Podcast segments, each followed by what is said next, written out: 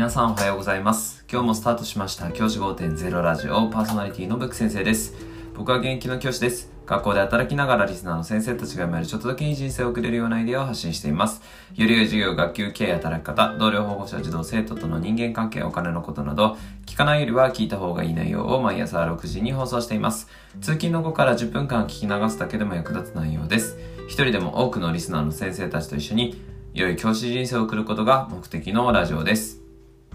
今回のテーマは政治的な発言に要注意参院選がスタートしますという話をしたいと思います。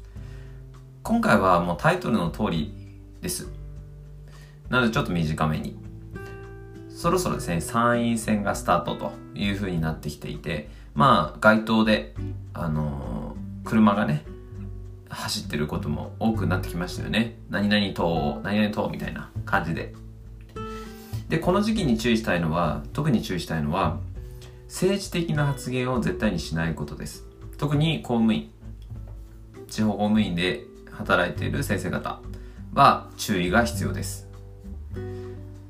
でこの時期は特に僕が注意しているのは政治に関わる話は一切しないということを考えています。選挙始まるねとかそういう話もですね僕は一切しないようにしています。なぜかっていうと僕過去に出会った先生の中でその政治の話の中で参院選衆院選の話をした結果それを政治的な発言だと捉えられてしまって校長先生から指導を受けたという先生を見たことがあるからです。でもその先生は一切何々党とかそういうふうな特定の政党の話はしていなかったそうです。ですがそういったようにこの時期ってやっぱり政治警察というか保護者の中でも政治に関しての話題に敏感な方が多いので注意が必要だと思います。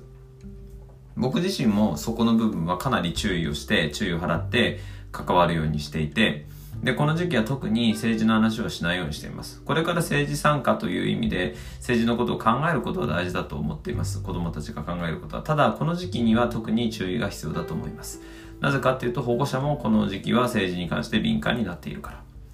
なので、先生方もこの時期は特に政治に関わる話、何々党と特定の政党名を言わなくても、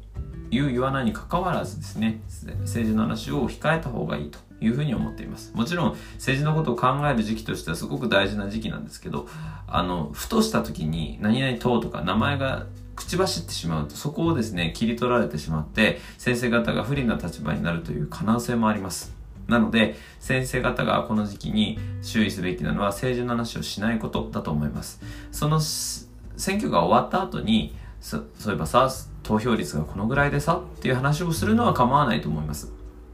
ですが、この時期は控えた方がいいというふうに思っています。じゃあ今日はこの辺で、ギリスで着席、さようならまた明日。